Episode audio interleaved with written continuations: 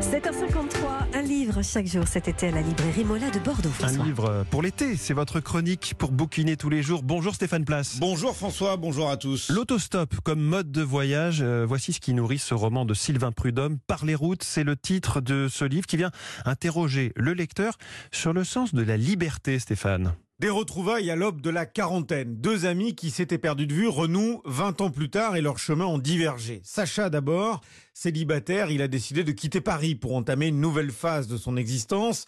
Il rêve d'écrire un livre qui viendrait d'un coup, d'une fulgurance qui soudain serait là. Dans un village du sud-est, il retrouve son copain de jeunesse, l'autostoppeur, et lui continue de voyager comme il le faisait ensemble autrefois, au gré de ses envies, en tendant le pouce au bord des routes. Lui n'a pas renoncé à ses voyages improvisés, alors qu'il vit avec Marie et qu'il est devenu père par les routes est le titre de ce livre que vous conseille Sylvie Latour, libraire chez Mola. D'abord, je trouve que c'est un livre d'actualité parce que cet été, on va se retrouver en France tous là. Et ce livre-là parle de ça, du voyage en France. C'est l'histoire d'un jeune gars euh, qui va euh, retrouver euh, presque par hasard son ami de jeunesse avec qui il a fait les 400 coups et surtout avec qui il a beaucoup baroudé par le monde. Et d'ailleurs, ce type, il n'a pas de nom, il n'a pas de prénom, il s'appelle l'autostoppeur parce qu'en en fait, ils sont partis comme ça pendant toute leur jeunesse sur les routes en stop. Bah, L'autostoppeur, il s'est casé, euh, il a une femme, il a un gosse, mais il a continué à faire euh, ce qu'il aime le plus finalement, c'est du stop. Partir euh, comme ça sur un coup de tête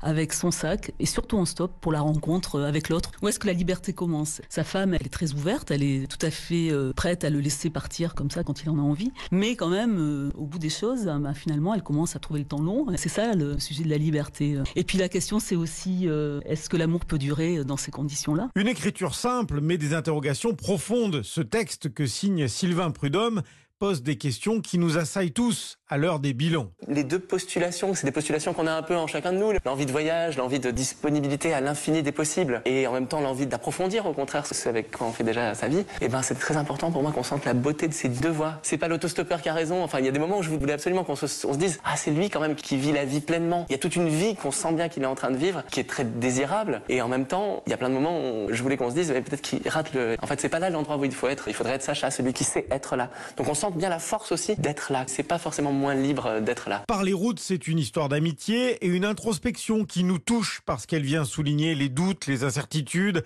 les contradictions qui surgissent souvent dans cette période particulière autour de 40 ans quand on réalise que l'on a déjà parcouru la moitié du chemin. Par les routes, signé Sylvain Prudhomme. Merci beaucoup Stéphane Place. Et à demain, un nouveau livre à 7h50.